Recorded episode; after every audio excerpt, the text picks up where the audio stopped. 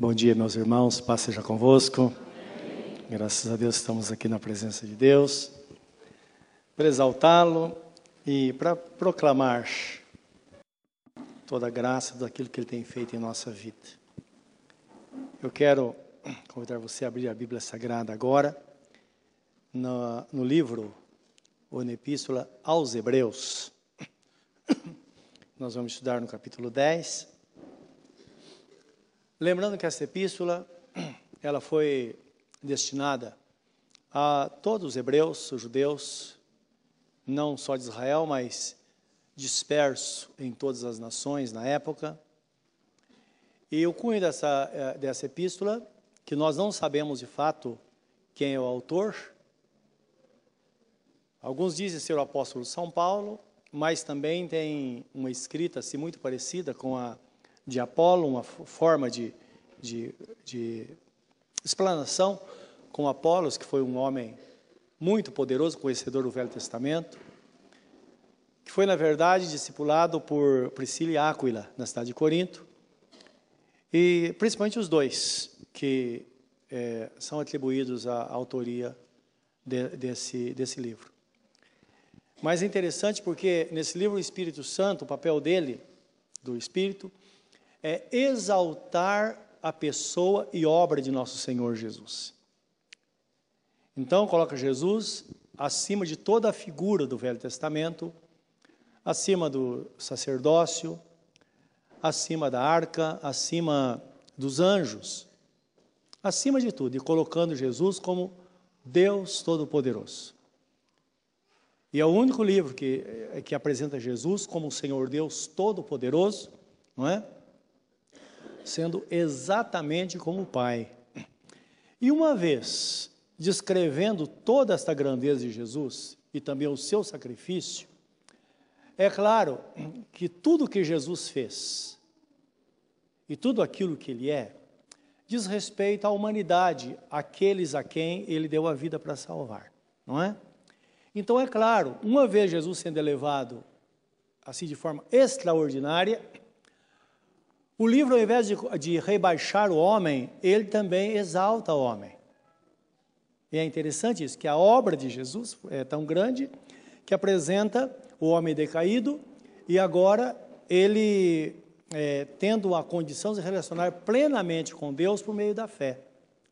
Então é muito interessante esse livro, nós prestarmos atenção, porque dá a nós, assim, uma, um incentivo muito grande, mostrando que todo ser humano, uma vez estando em Cristo, ele vai ter acesso ao Pai, ter livre acesso a Deus, né? o caminho está aberto. E dentro desta, desta, deste pensamento, nós vamos estudar o capítulo 10 de, de Hebreus, do versículo 10 a, desculpe, capítulo 10, 19 a 25, que é uma palavra assim é diretiva à igreja, uma palavra falada com toda a igreja agora, não somente com o povo hebreu. Amém, meus irmãos? Vamos orar e pedir que Deus nos abençoe nesta palavra. Querido Deus, dá-nos a tua palavra nesta manhã. O Senhor mesmo declarou que nem só de pão viveria o homem, mas sim de toda a palavra que saísse da boca de Deus. Esta é a palavra da boca do Senhor para o nosso coração nesta manhã. Pedimos do Senhor a instrução do Teu Espírito Santo, a destreza para, ó Deus, compreensão na explanação desta palavra e os nossos ouvidos abertos para ouvir exatamente aquilo que o Teu Espírito Santo tem a ministrar a cada um de nós, para que saímos aqui abençoados, fortalecidos. E o Senhor sabe que nós somos tão limitados, nós precisamos muito desta ação do Teu Espírito Santo, porque esta ação, ela amplia tudo aquilo que está diante dos nossos olhos e faz com que, ó oh Deus, os nossos olhos espirituais sejam abertos para compreender de fato a grandeza do mundo celestial. Esse é o nosso pedido nesta manhã, em nome do Senhor Jesus. Amém. Amém. Hebreus 10, 19, então, diz assim: Tendo, pois, irmãos, ousadia para entrar no santuário, pelo sangue de Jesus, pelo novo e vivo caminho que ele nos consagrou pelo véu, isto é, pela sua carne. E tendo um grande sacerdote sobre a casa de Deus, cheguemos-nos com verdadeiro coração, em inteira certeza de fé, tendo o coração purificado da má consciência e o corpo lavado com água limpa. Retenhamos firmes a confissão da nossa esperança, porque fiel é o que prometeu.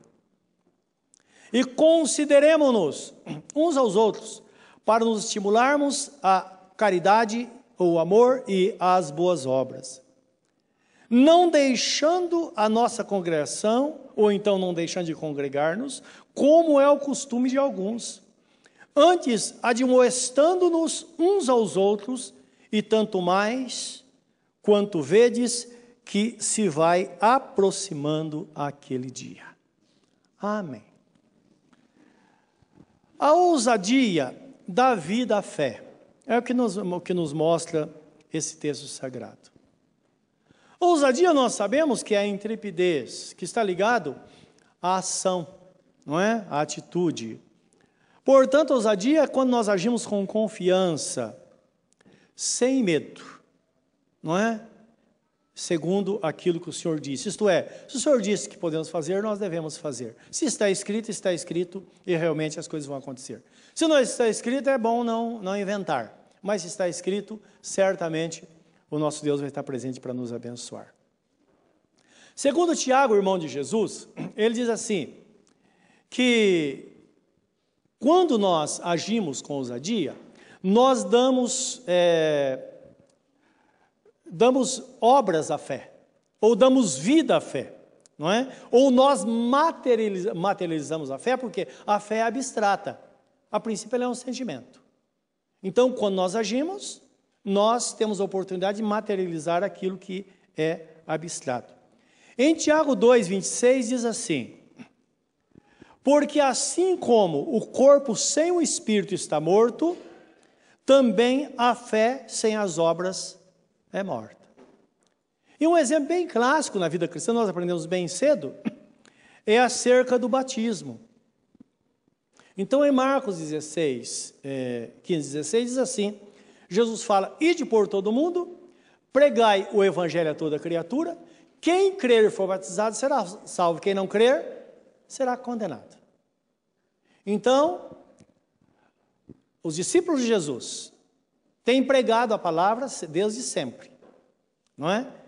Então, é a resposta a essa pregação, deve haver uma atitude de fé. A pessoa pode ouvir a palavra a vida inteira e nunca tomaram a decisão, não é verdade? E uma vez tomando a decisão, vem o segundo passo, a segunda decisão. Ela pode ter entregado a vida para Jesus desde sempre, e nunca cumprir a palavra que é ser batizado. É por isso que de vez em quando nós vemos na igreja, não é? De tempo em tempo acontece assim. Algumas pessoas falam, nossa, eu estou na igreja, estou servindo a Jesus, estou, estou é, frequentando os cultos, entreguei a vida para Jesus há 10 anos. E não fui batizado ainda. E a coragem agora para tomar decisão de ser batizado, sendo que todo mundo pensa que esta pessoa está no caminho há muito tempo. Os irmãos estão percebendo? E quanto mais passa o tempo, pior fica, porque o diabo ele começa a trabalhar e dizer: não, o que vão pensar de você? Então, com isso, existem muitas pessoas que passam a vida assim. E é muito interessante isso. Eu me lembro, muitos anos atrás, na igreja, nós estávamos selecionando pessoas para o diaconato da igreja. Não era muitos, era um grupo pequeno de diáconos. E, claro, a gente, nós temos um critério, nem sempre Deus mostra para nós, mas a gente, o critério é se a, pessoa, se a pessoa é dedicada, se ela está em todos os cultos, se é a pessoa que ora, não é? Depois, na vida pessoal, se a pessoa é casada legalmente, não é? Se ela não tem nenhum rosco que vai atrapalhar a vida dela. Então ele procura descobrir, claro, de uma forma muito sutil, a gente acaba descobrindo todas essas coisas. E uma moça foi convidada e foi diaconisa da igreja por muito tempo. Muito tempo. Calculo que aí uns um, mais de cinco anos. Um belo dia, não sei por cargas d'água, a gente descobre que ela não era batizada. Olha que fa falha, não é? Ela não era batizada. E falha pior dela ainda, que não sendo batizada, ela não estava qualificada para trabalhar, mas ela, ela omitiu. E a probabilidade é que ela não tomou decisão no começo e depois teve dificuldade em tomar decisão, porque o que vão pensar de mim? Não é verdade? Então, é possível.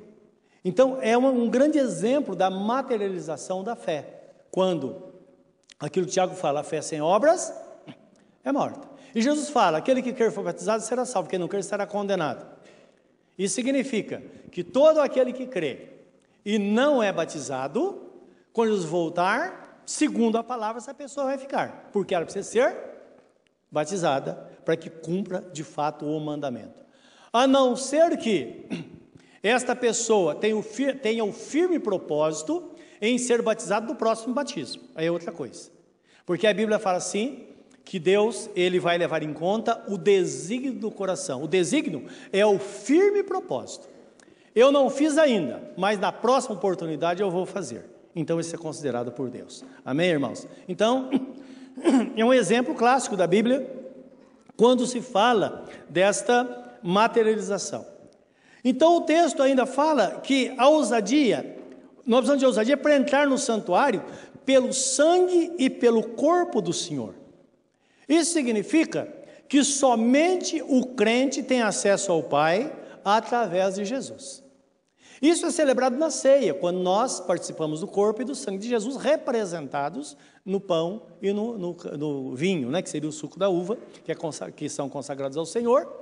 Então, são elementos que vêm que vem trazer sustentação para a vida cristã, isto é, uma demonstração de que o crente está sendo sustentado por Jesus e que somente através de Jesus esta pessoa pode ter acesso ao Pai.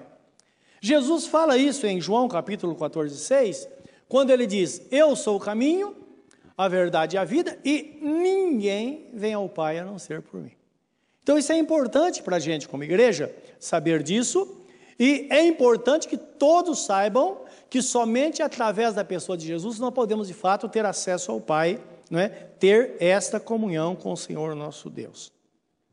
Ora, uma vez estando nele, o que o livro de Hebreus apresenta é que nós podemos confiar de fato que uma vez tendo esse acesso à pessoa de Jesus, nele o crente tem toda a provisão necessária para a sua vida aqui e na eternidade.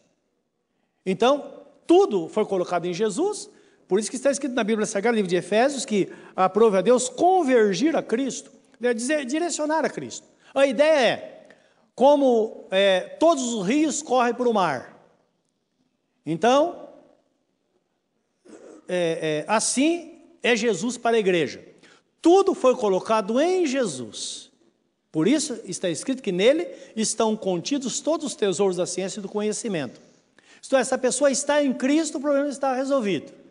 Por isso que está escrito o livro de 1 João, é, segunda epístola de João, capítulo 1, versículo 7, não é? Que o papel do anticristo no mundo é tentar proclamar que nós podemos ir ao Pai sem Jesus. Mas o texto é claro em dizer que é o espírito do anticristo que faz isso, porque aquele que não tem o filho não pode ter o Pai, porque somente através de Jesus é que nós podemos ir ao Pai. Tá? Então é importante isso porque nós sabemos que isso é tão forte que existem seitas, não é? Grupos de irmãos fortes que andam por aí anunciando, proclamando que a sua nossa relação é com o nosso Deus Todo-Poderoso, Senhor Jeová, e que Jesus não tem significado algum. Jesus pode ser um Deus, isso porque tem uma palavra que diz: Vós sois deuses, porque a todos aqueles a que a palavra foi dirigida, foi chamar de deuses. Jesus disse isso, e a palavra não pode falhar. Então ele cita esse texto e diz: Não, Jesus é um Deus. Mas não é verdade. Jesus é o Deus Todo-Poderoso, o Deus encarnado, não é? Que se fez carne e habitou entre nós. Então, vamos guardar isso no nosso coração. E nós também sabemos que o livro de 2 Tessalonicenses fala que Deus enviaria a operação do erro para que todos aqueles que rejeitam a verdade acabam crendo na mentira. Então é bem possível que muitas pessoas rejeitam a verdade a vida inteira, negam a Jesus a vida inteira, de repente, hora ou outra, o diabo tem um acesso à vida desta pessoa e faz ela crer desta forma, e ela, com toda convicção, ela carrega consigo esta fé, rejeitando a pessoa bendita de nosso Senhor Jesus Cristo. Claro, aí para ter essa rejeição, é preciso fazer alguma coisa, porque a Bíblia Sagrada, quando ela é lida, nós precisamos entendê-la e percebemos que ela dirige o homem à pessoa de Jesus. Desde o do Gênesis ao Apocalipse, a Bíblia está permeada de testemunhos que levam o homem ao Pai através de Jesus. Novo Testamento, o Cristo crucificado. No Velho Testamento, as figuras, como por exemplo o templo, a arca da aliança e assim por diante. As festas que se faziam em Israel, todas mostravam Jesus, que através dele é que o homem seria salvo. Por isso que antes e nem depois, antes e depois de Cristo, todas as pessoas foram salvas é, através da pessoa bendita de nosso Senhor Jesus Cristo. Então, o que eles fizeram? Existe uma Bíblia, chamada Bíblia Mundo Novo, ou Novo Mundo, coisa assim. Eu tenho essa Bíblia. Né? Quando uma olhada nela lá. E alguns textos bíblicos foram traduzidos de forma errada. De, é, é, é, é, torceram a palavra. Por exemplo, texto do livro de Lucas, que Jesus fala àquele ladrão que estava ao seu lado. Não é? Em verdade te digo que hoje estarás comigo no paraíso. Foi traduzido da seguinte forma: Em verdade, em verdade te digo hoje que estarás comigo no paraíso. Então perceba, uma mudança muito sutil faz com que qualquer pessoa que leia não encontre a verdade. Então precisamos estar atentos a tudo isso. Quando existe alguma coisa implantada pelo anticristo, imediatamente tem que ser feita alguma coisa sutil, não é? Que as pessoas que são conduzidas a esse ensinamento, elas têm uma segurança tal, que elas creem de todo o coração na mentira, ao invés de crer na verdade. Amém, meus irmãos? Ontem, a propósito, eu recebi uma mensagem que alguém dizia assim, que vão, está para ser uma nova Bíblia, chamada Bíblia Graça sobre Graça. E vai ser omitido dessa Bíblia todo o texto que fala desde Deuteronômio que fala que homem tem que se relacionar com uma mulher e mulher com homem. Porque maldito é aquele homem que relacionar com homem ou mulher que relacionar com mulher. Então, a Bíblia fala em Apocalipse que essas pessoas não vão herdar o reino dos céus. As pessoas que praticam o homossexualismo. E esta Bíblia vai tirar esses textos. Vai colocar de uma outra forma não é? Então é importante porque existem muitas, muitas Bíblias soltas por aí, não é? Sempre, quando eu digo que daqui a pouco nós vamos mostrar Bíblia até com receita de bolo, porque tem tudo, Bíblia da mulher, Bíblia do homem, Bíblia do jovem, Bíblia, tudo para ganhar dinheiro, não é? Porque essas coisas são perigosas. Bíblias de estudo tem que tomar muito cuidado. Por quê? Por que Bíblia de estudo? Camarada, às vezes, ele nem é ele que faz, ele encomenda. E depois coloca o nome dele lá, não é? E então tem os comentários. Mas lembra o comentário daquela pessoa. Os irmãos estão entendendo? E às vezes nós pegamos, ao invés de ler a Bíblia, a gente começa a ler os comentários. E começa a pegar coisas que nós sabemos. Depois nós descobrimos que não é verdade, porque a Bíblia interpreta a própria Bíblia. E tenha certeza, o Espírito Santo é suficientemente poderoso para nos conduzir a toda a verdade. Leia a Bíblia, porque é a palavra de Deus que vai te dar sabedoria. Amém? Então, a gente tomar cuidado em relação a isso e observe que está cheio. Então, nós temos que filtrar tudo isso e ter um pouco assim de cuidado acerca daquilo que vamos fazer. Então, são coisas que o anticristo faz exatamente para preparar uma situação para que a pessoa, então, ela permaneça fora do caminho, não é? ou então ela não esteja no caminho. Hebreus 4, 14 a 16 mostra, fala eh, sobre Jesus exaltado. E aqui é interessante porque no Velho Testamento, o papel do sumo sacerdote era o papel maior, ele era a representação de Jesus. Embora o povo judeu, exceto alguns, não tinham consciência disso, porque lá estava a figura de Jesus, que era o representante entre Deus e os homens. Então, o sumo sacerdote era a figura central do templo, também do tabernáculo. O sumo sacerdote, ele entrava uma vez por ano no Santo dos Santos, no dia da expiação, para oferecer sacrifício pelo pecado da nação de Israel. Ele que entrava, primeiro ele se purificava, depois ele entrava no Santo dos Santos, que era um compartimento sagrado, ele aspergia sobre a arca da aliança o sangue e fazia confissão do povo de Israel. Não é? E Deus, então, perdoava todos os seus pecados. Então, devemos tomar cuidado disso. Aconteceu um fato interessante. Vocês não se lembram quando começou a propaganda que ia ser construído o, o Templo de Salomão? Vocês se lembram disso? Foi avaliado lá em é, mais ou menos um milhão de dólares, coisa assim. Não muito, não, 900 milhões de dólares, coisa assim. Está tudo programado. Aí, a gente estava comendo em casa, eu falei para a pastora eu falei, escuta, quem você acha que vai ser o sumo sacerdote? Quem que você acha? Ah, porque para ter tempo tem que ter sumo sacerdote. Não é? Aí, ela falou, não sei. Eu falei, eu sei. E quando foi inaugurado, estava lá o sumo sacerdote sentado ao lado da, da, dos presidentes e tal. Não é? Procura observar. Toda vez que faz menção ao templo, observa isso, não se fala no nome de Jesus. Nenhuma vez. Observa isso. Porque aquilo é uma abominação para Jesus e para a igreja. E para o povo judeu também. Não é que foi declarado em Israel que a abominação coisa que jamais alguém deveria fazer. Então, quando você nas igrejas, as pessoas sendo aquele móvel que eles falam Arca da Aliança, não é? Alguns fazem tudo bonito, outros fazem madeirite, coisa assim, e coloca lá. Eu já vi, já vi casos de pastores chegar na igreja e se ajoelhar na frente para orar. Isso é abominação perante Deus. Abominação. Primeiro, era feito de ouro puro, porque representava, ali representava a habitação de Deus. Não é?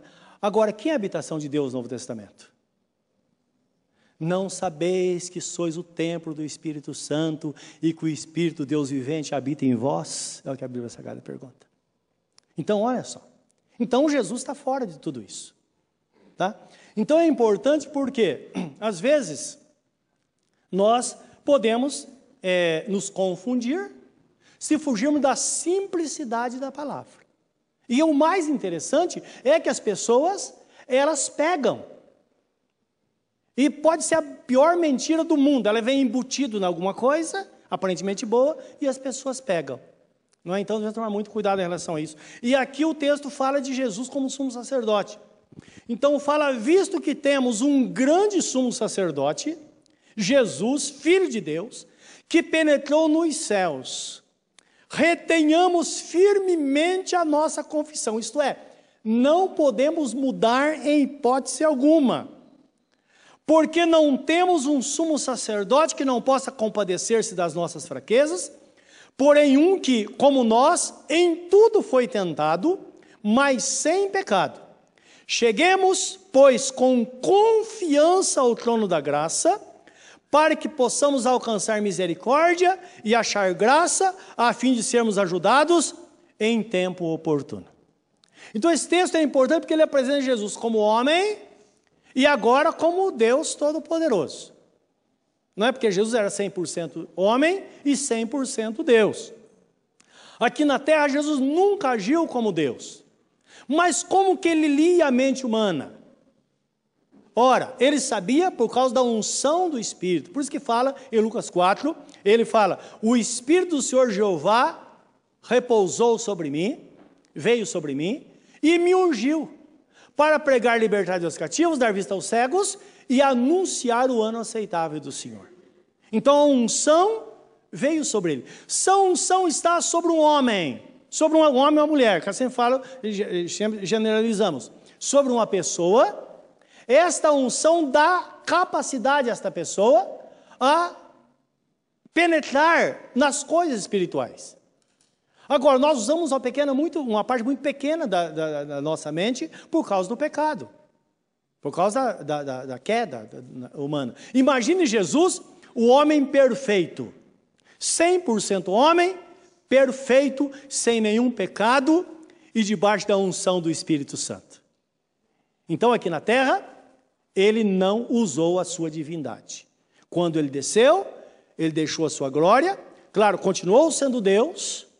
Quando ele voltou aos céus, ele assumiu toda a sua glória novamente. Por isso que João 17 ele ora e diz: Pai, eu quero a glória que eu deixei contigo, né, que eu tinha contigo desde a fundação do mundo.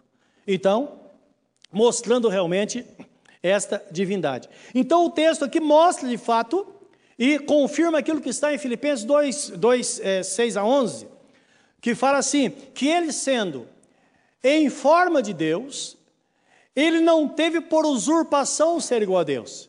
Isto é, ele com 100% da natureza divina, ele não usou usurpar, é a pessoa ter, é, fazer é, abuso da sua autoridade. Quando alguém fala, ah, alguém abusou da autoridade, é isso. É autoridade, mas tem que ser usado no tempo certo. Senão, essa pessoa seria uma usurpadora. Jesus não se usurpou, mas ele viveu como homem, e sendo homem, ele esvaziou-se a si mesmo, diz o texto, assumindo a forma de servo. E como servo, ele foi conduzido até a cruz, ele padeceu morte de cruz, por isso Deus o Pai o exaltou soberanamente e deu ele o nome que está acima de todo nome, para que o nome de Jesus se dobre todo o joelho, nos céus, na terra e debaixo da terra, e toda língua confesse que Jesus é o Senhor para a glória de Deus Pai. Não é maravilhoso isso? Isso indica que até aqueles que rejeitam a Jesus, uma hora eles vão confessar que Jesus é o Senhor, embora possa ser tarde demais. Porque a Bíblia fala que num dado momento, o texto fala assim que o céu, ele vai se enrolar com um pergaminho. Imagine a humanidade olhando para o céu e vendo o trono de Deus, Deus Pai, Filho e Espírito Santo sentado no trono, olhando para nós. Isso é o momento que precede a sua volta. No momento, vai, tudo vai ser acontecendo no piscar de olhos. Então as pessoas vão dizer: montes caiam sobre nós. As pessoas vão tentar se esconder, mas ninguém vai conseguir se esconder. Só que, até aquele momento, os que são salvos, são salvos serão salvos. Os que não são salvos não terão chance de se entregar no momento. Senhor, mas eu quero. Jesus fala, tarde, agora já foi. Você ouviu muito a palavra, muitas vezes, não é? E você, enquanto você deveria aceitar, você a rejeitou. Então, creiam, está escrito. E se está escrito, de fato vai acontecer, hora ou outra. Então, nós vemos aqui que Jesus, como Deus Todo-Poderoso, e como homem. Então, ele tem toda a provisão para suprimento de todas as nossas necessidades, para cuidar de nós, para nos conduzir em segurança durante toda a nossa vida, e certamente a promessa diz que nós herdaremos a eternidade e certamente nós estaremos lá com Ele. Pode ter certeza disso, porque, como está escrito, assim vai acontecer. Em Hebreus 10, no 22 a 23, nós lemos até, até o, o 20. 22 a 23, porque o 21 fala sobre o sacerdócio de Jesus. O texto fala como Deus espera que nos acheguemos a Ele. Como devemos achegar ao Senhor? Como devemos estar? Como devemos buscar ao Senhor? Então o texto começa dizendo: devemos chegar ao Senhor com verdadeiro coração. O que significa isso? O texto fala de um coração sincero. e com toda a simplicidade, não é? Segundo aos Coríntios 1,12, o apóstolo Paulo fala dele, a forma que ele relacionava com Jesus. E ele dizia o seguinte: que ele guardava a sinceridade e a simplicidade. Então nós sabemos que a, a simplicidade é a única, como diria, o único adjetivo, a qualidade, que combina de fato com uma pessoa crente. Então, arrogância ou qualquer coisa não combina com crente. A, a, a, primeiro, a sinceridade e a simplicidade. Né? Por isso que as pessoas que servem ao Senhor e tentam, às vezes, ter uma vida ou mostrar coisas materiais, ou mostrar posição, coisa assim, elas se dão mal, porque isso não combina com a vida cristã. Não é verdade?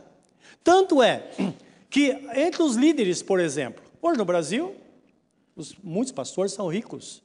Não é muitos? São ricos. Tem aviões. Outros têm carros aí de um milhão de reais. Então, por aí. Mas são pessoas desprezadas, ignoradas. Pessoas que nem saem na rua. E mesmo na igreja, as pessoas não têm contato com as pessoas. Não tem. E eu sei de caso das pessoas estar conduzindo o culto, aí na oração final, não é? Olha só, tudo sacada que a gente, as pessoas não percebem. Todo mundo em com os olhos fechados, quando termina a oração, cadê o pastor? Sumiu. Agora, por que, que não tem contato? Porque é muito famoso ou porque tem medo de ser confrontado? Ou encontrar com a pessoa que às vezes está lá numa necessidade terrível, como disse Tiago, né? Quando ele fala a fé sem obra é morta. Não adianta falar, Deus te abençoe, vai em paz, tudo vai dar certo. Ele diz assim: não, a pessoa se estiver com o estômago vazio, ela não tem nem condição de crer se você não matar a fome dela. Os irmãos estão entendendo? Então a vida cristã é uma outra coisa. É isso que a Bíblia Sagrada apresenta. Como, como crentes, eu convido você a entrar nesse mundo, a, a entender, pelo menos a pensar sobre a essência da vida cristã porque só desta forma nós vamos experimentar realmente aquilo que está prometido na Bíblia Sagrada. Então, entrar com interesse de fé, não é? Ou na, a, a, ou melhor, com verdadeiro coração. E fala sobre interesse de fé, ou certeza de fé. Inteira certeza de fé. Isto é, ninguém pode buscar a Deus com o coração dividido. Tiago também escreve, em 1,8 ele fala assim: que o homem de coração dobre, ele é inconstante em todos os seus caminhos. Por que, que tem pessoas que não se firmam na vida cristã? Exatamente porque estão sempre divididas. Não tem objetivo claro. Não entendeu o que Jesus Cristo disse: aquele que quer ser meu discípulo, negue-se a si mesmo, tome a sua cruz de cada dia e siga-me. Quando nós entendemos isso, então nós vamos olhar para Jesus realmente, como está em Hebreus 12, olhando firmemente para Jesus, que é o autor e consumador da nossa fé. Em seguida, o texto fala o coração purificado, purificado da má consciência. É interessante isso. Então, coração purificado da má consciência significa aquela mente que tem uma relação com o passado.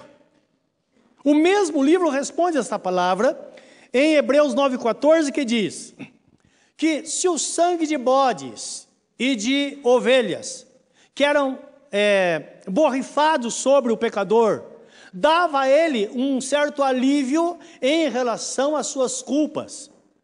Quanto mais o sangue de Cristo, pela nova aliança, como diz o texto, purificará as vossas consciências das obras mortas.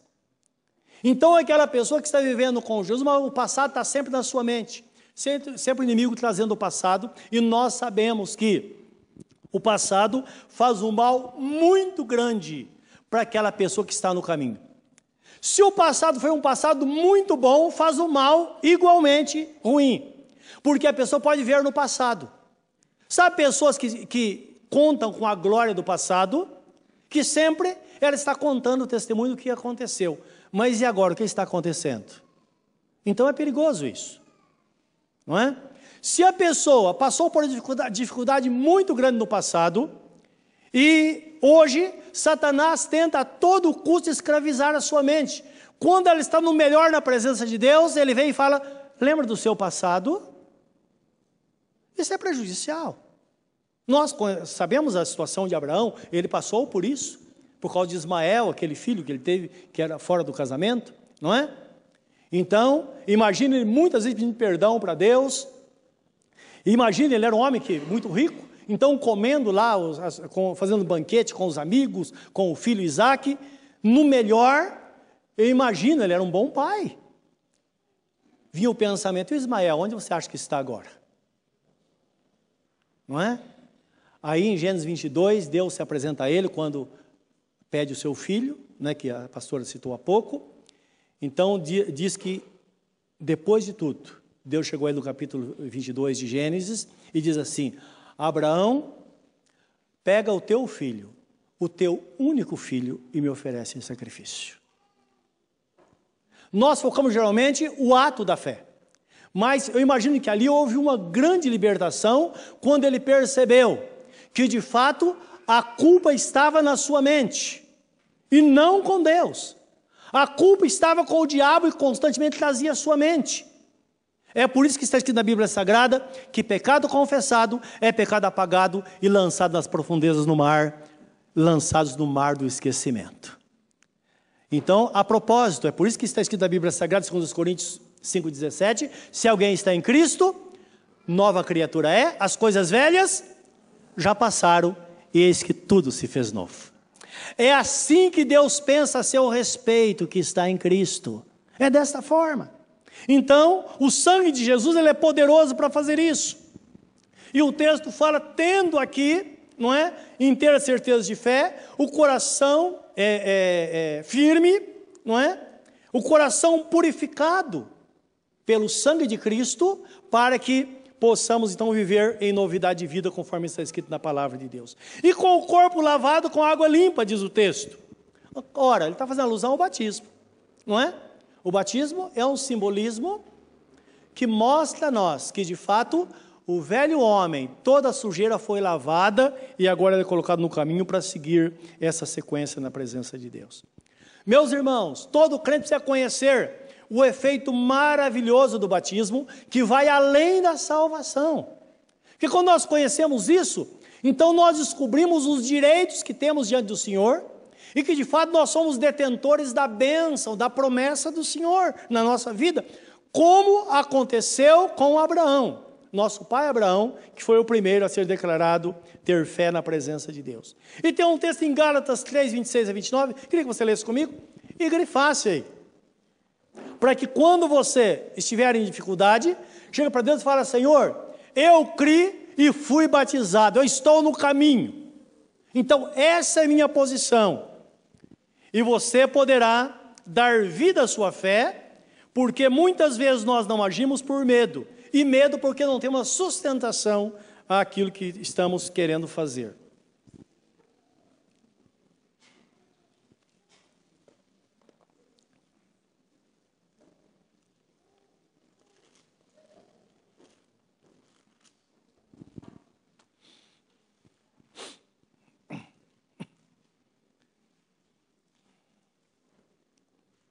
Então o texto fala assim: porque todos sois, todos sois filhos de Deus pela fé em Jesus. Isso nós sabemos, é pela fé em Jesus que nós nos tornamos filhos de Deus.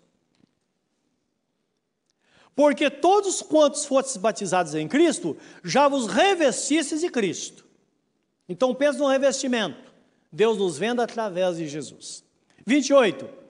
Nisso não há judeu nem grego, não há servo nem livre, não há macho nem fêmea, porque todos vós sois um em Cristo. Então esse texto é importante porque lembra, a igreja de Deus reina soberanamente neste mundo. Então, se você é uma pessoa assim, ou conhece alguém que é mais judeu do que, do que Abraão, sai fora dela. O texto fala, nem judeu e nem grego é diferente. Judeu está falando do mundo religioso e do povo de Israel. Grego, no mundo intelectual e secular. Então, mostrando que de fato ninguém pode receber a graça fora da pessoa de nosso Senhor Jesus Cristo. E se estamos em Cristo, olha o versículo 29 o que diz. E se sois de Cristo, então sois descendência de Abraão e herdeiros conforme a promessa. Então, guarda. Muitos enganadores em nossos dias estão fazendo isso. Vão para Israel e dizem: Ah, eu trouxe é, azeite de oliva lá do, da, de Israel, então vem aqui, você vai. É algo milagroso. Olha, eu trouxe água do Rio Jordão. Tem que sair fora disso. E muitos crentes vão para Israel, são batizados no Rio Jordão de novo. Não é? E a Bíblia fala um só batismo, quer dizer, estão pecando contra Deus em fazer isso. Então você vai para Israel, lá você vai ter coisas antigas lá, não é? Nada além do que nós temos aqui quando se trata de coisas espirituais, porque Jesus Cristo disse: não é em Jerusalém nem em Samaria que se adora, mas os verdadeiros adoradores adorarão o Pai em espírito e em verdade, porque Deus é espírito e importa que seus adoradores o adorem em espírito e em verdade. Então perceba que a vida cristã é diferente. É quando, em qualquer lugar, nós estamos nos relacionando com Deus desta forma. Então, o corpo lavado com água limpa, não é? E conhecendo, portanto, o efeito do batismo, porque o batismo é que vai legitimar uma pessoa na sua fé em Cristo. Quinto lugar, fala sobre a confissão da esperança. Guardar firme a confissão da esperança, porque fiel é o que prometeu. Isto é, o crente precisa manter viva a esperança. Em Hebreus 6, 18, 19 diz que a esperança é a âncora da alma. Nós falamos muitas vezes que é importante porque é a esperança que faz com que o barco da nossa vida não fique à deriva, que temos firmeza. Portanto, se uma pessoa está vivendo desta forma com Cristo, tem esperança viva, e essa esperança é em relação ao futuro, porque está escrito: ninguém pode esperar de algo que está presente. Então, é entender, nós temos uma jornada, a um lugar onde nós vamos chegar. Vivemos uma vida aqui, não sabemos quanto tempo vamos viver, mas essa vida aqui vai terminar e nós estaremos na eternidade. Então, a esperança é essa: que há uma jornada, mas há um fim, e lá nós seremos coroado, coroados. Ora, se nós cremos dessa forma como diz a palavra de Deus, é claro, se porventura as ondas se levantarem contra nós, a Bíblia fala que as ondas são as tribulações do dia a dia. Salmo 46 fala que as ondas são tão fortes que muitas vezes transtornam tudo. Mas, mesmo nesta hora, nós devemos lembrar que nós temos a promessa do Senhor. E nenhum cabelo da nossa cabeça vai cair, a não ser pela vontade do Senhor. E Ele quem diz, Hebreus capítulo 13, versículo 15, versículo 5 eu nunca te deixarei e jamais te desampararei. Quando ficamos inquietos, o texto fala: contentai-vos com o que tendes, porque está escrito: eu nunca te deixarei e jamais te desampararei. Às vezes estamos com medo, com medo do futuro, com medo de problema financeiro, com medo de perder o que temos, não é? Não precisa pensar assim. Porque se estamos em Cristo, certamente nele nós já vimos, nós teremos a nossa suficiência. Salmo 107, 29 e 30 diz que nesta hora devemos confiar que o nosso Deus ele faz acalmar a tormenta e vai nos conduzir ao porto desejado. Esse é o grande problema nosso, porque às vezes o crente tem aquela cisma. Será que de fato Deus vai me abençoar? Será que Ele quer isso da minha vida? Livro do profeta Jeremias, parece capítulo 29, se não falha a memória. Deus fala assim: Eu sei o pensamento que tem acerca de vós, pensamento de paz, para que possais alcançar aquilo que esperais.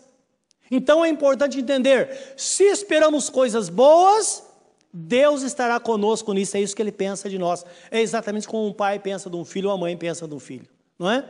Então, tudo aquilo que nós queremos é exatamente aquilo que Deus quer para a nossa vida. Ora, nós sabemos que caminhando desta forma, nós vamos lembrar que de fato a ousadia vai dar vida à nossa fé sempre, porque cada atitude que tomar, nós vamos ter Deus ali fazendo acontecer na nossa vida exatamente o que está escrito. Agora tem um problema. A Bíblia fala do dia mal, ou do dia mal. Efésios capítulo 6 fala que a nossa luta não é contra carne e sangue, mas contra as hostes espirituais da maldade dos lugares celestiais. E mesmo vencendo, devemos permanecer firme no dia mal. O dia mal é um dia inédito. É quando a pessoa fala: Eu nunca esperava que isso ia acontecer comigo. Nunca, nunca. Ouvi isso essa semana de uma pessoa. Não é? A família temente a Deus. E, de repente, surge uma doença. E tudo indica que só se acontecer um grande milagre, senão a pessoa vai falecer, Jesus vai levar mesmo. Não é? Mas eu percebi ah, como aquela família fundamentada na fé, estão vendo o dia mal, mas não baixa a guarda, está vivendo dia após dia na presença de Deus, sabendo que se o pior acontecer, o céu vai se abrir. Não é verdade? Pior para nós, mas não para a pessoa que tem esse compromisso com, com Jesus Cristo, nosso Senhor. Então vamos lembrar disso. Então o dia mal é aquele momento em que algo que você nunca esperava na vida acabou acontecendo com você. Então, na luta, imediatamente Satanás se, se manifesta. O que aconteceu com Jó, não é? Jó falou com Deus. Falou: Olha, Deus falou: Você viu meu servo Jó? Não há ninguém igual a ele na terra, ele é fiel, 100% fiel. Satanás falou: Claro, o cara tem de tudo, tem uma família bonita, tem riqueza, tem saúde, Qualquer um serve ao Senhor dessa forma. Aí Satanás deu a sugestão e falou: tira os bens dele, ou toca, é, toca na família dele. E você vai ver o que vai acontecer. Primeiro os bens. De repente chegaram alguns assaltantes, levaram todo o gado dele. Aí Jó viu tudo aquilo, perdeu tudo, não é? Seria como se você investisse em tantas coisas, carro, casa, de repente a casa queima, seu carro é roubado, você não tem seguro, perde tudo. E Jó levanta os olhos ao céu e diz: Deus deu, Deus tirou, louvado seja o nome do Senhor. Aí Satanás falou: é claro, toca na família dele e você vai ver o que vai acontecer. Satanás falou para Deus isso. Aí Deus falou: então pode fazer isso deu uma tempestade, caiu um galpão sobre todos, matou, todos os filhos e filhas. Estavam numa festa, todo mundo morreu. Aí veio aquele desespero, avisaram Jó, ele naquela angústia, ele disse: Deus deu, Deus tirou, louvado seja o nome do Senhor. Deus falou: está vendo como ele, é, ele é fiel a mim? Ele disse: claro, toca na vida dele, o homem dá tudo que tem pela saúde. É verdade ou não é? Eu tenho conversado com algumas pessoas e elas dizem: Olha, eu daria tudo que eu tenho para ter saúde. Tudo, tudo, tudo. E Satanás sabe disso. Toca nele. E Deus falou: então pode tocar. E colocou lá uma, uma chaga no seu corpo. E ele foi se deteriorando. E todos conhecem a história. Não é? Naquela angústia que não tinha mais o que fazer, porque nada dava jeito. E ele lamentava e ele dizia: Quem dera a minha história fosse escrita com penas de ferro em pedra. Mal ele sabia que nós estaríamos falando dele hoje, não é? Porque foi gravada no céu esta palavra. E está gravada diante de nós também, essa palavra escrita, e nós sabemos quem foi Jó. Agora a Bíblia Sagrada fala que Jó foi ferido. Jó era uma figura de Jesus. Ele foi ferido exatamente para que nós tivéssemos consciência da nossa relação com Deus, mas não devemos ignorar que Satanás constantemente ele tenta colocar o crente em xeque, em dúvida, para que ele, ele, ele duvide de Deus, ele acha que Deus não está cuidando dele. E no dia mal, Satanás, ele coloca o pensamento: abandona tudo. Eu já vi pessoas falando, uma vez pessoa disse para mim: olha, por pouco eu não chutei o pau da barraca. Ele está falando da vida cristã. Ó, oh, então chuta e vê o que vai acontecer. Não é verdade? Vai brincar com coisas espirituais? Então Satanás coloca na mente da pessoa, ah, abandona tudo. Abandona a sua família, vai embora, vai ser melhor. Não é isso que tem acontecido? Vai embora, vai ser melhor. Ah, ninguém te deu valor, alguém vai te dar valor. A pessoa não para para pensar que ela está pecando contra Deus, está desafiando o Deus Todo-Poderoso. Não é? E lembrando, meus irmãos, nós semeamos a vida toda. Agora a colheita vem, não sabemos como, mas vem. Então, é o que ele fala. Olha, saber de uma coisa? Sai da igreja. É o que está escrito no versículo 25, pode olhar aí em, em Hebreus 10, 10 25. Não é? Em 24 fala que devemos nos estimular, devemos é, é, é, é exortar. 25 fala, não deixa a congregação, como é o costume de alguns, antes faça de moestação. E tanto mais quando vedes que vai se aproximando aquele dia. Então Satanás vai, ah, abandona a igreja, imagine. Hoje tem pessoas que nem têm igreja. E outra, tem outra igreja melhor logo ali. Meus irmãos, igreja como família. Tem um lado bom e tem um lado ruim. Até porque nós estamos aqui. Não é verdade? Não tem jeito. Onde a gente for, no começo é um mar de rosas. Eu imagino essas igrejas que têm os trabalhos que é até produtivo, grupos que eles fazem de comunhão. Você imagine como deve ser as encrencas que deve ter. Porque quanto mais perto, pior é. Não é verdade? Sua vida está exposta. Tem um lado bom, não tem? Mas também tem um lado sombrio. É igual a vida familiar, não é? Você já experimentou fazer uma sair de férias com a família inteira? Os filhos se casaram, vamos todos, né? Três, quatro, toda a família, vamos, vamos, vamos sair de férias, passar uma semana juntos. Experimenta fazer isso, você vai ver. Não é? Então, a igreja é igualzinho. Devemos entender isso. Então o texto fala: olha, suporte, tenha paciência, ame, perdoe. É preciso ter esta visão, não é? E Satanás fala: não, sai fora, você vai ficar melhor, vai ser muito melhor para você. E aí tudo vai terminar bem. Só que não é verdade, meus irmãos. Então, com isso nós sabemos que a ousadia em aplicar a palavra vai fazer com que Satanás, ele não encontre lugar de dúvida no nosso coração. Quando ele te tentar, às vezes na pior tribulação, você tem que entender. É interessante isso, que na pior tribulação, o nosso barco não está à deriva, ele está ancorado. Não é?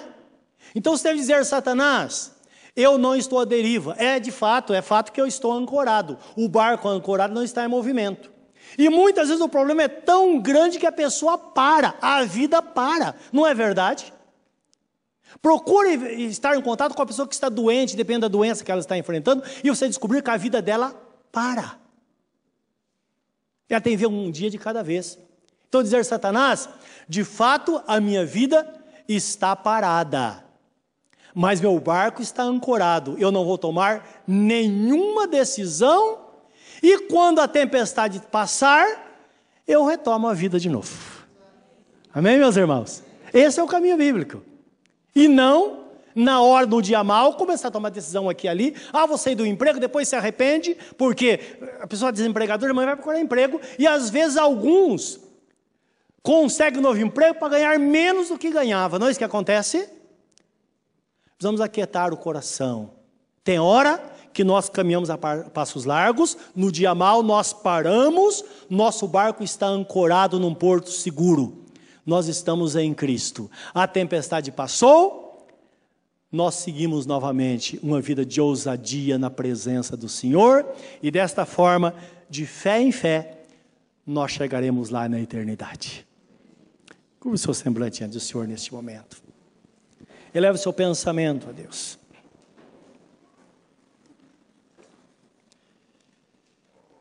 Saiba que nada pode nos separar de Jesus e do seu amor. A Bíblia fala em Romanos capítulo 8, 31 a 39, que nem a morte, nem a vida, nem o presente, nem o futuro, nada poderá nos separar do amor de Deus que está em Cristo Jesus, nosso Senhor.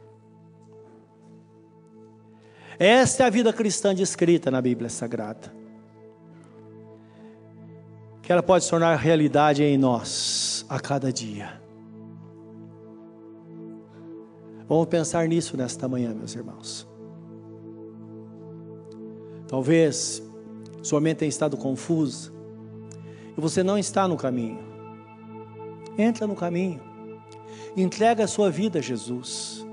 Entrega de todo o coração seja batizado, entra no caminho, siga em frente, e certamente você vai receber a coroa da vida que foi preparada, preparada por Deus para você. E nós sabemos que as bênçãos vão além disso, porque somos detentores das bênçãos de Abraão, porque vivemos pela fé. E pela fé nós seremos abençoados dia a dia na presença do Senhor nosso Deus.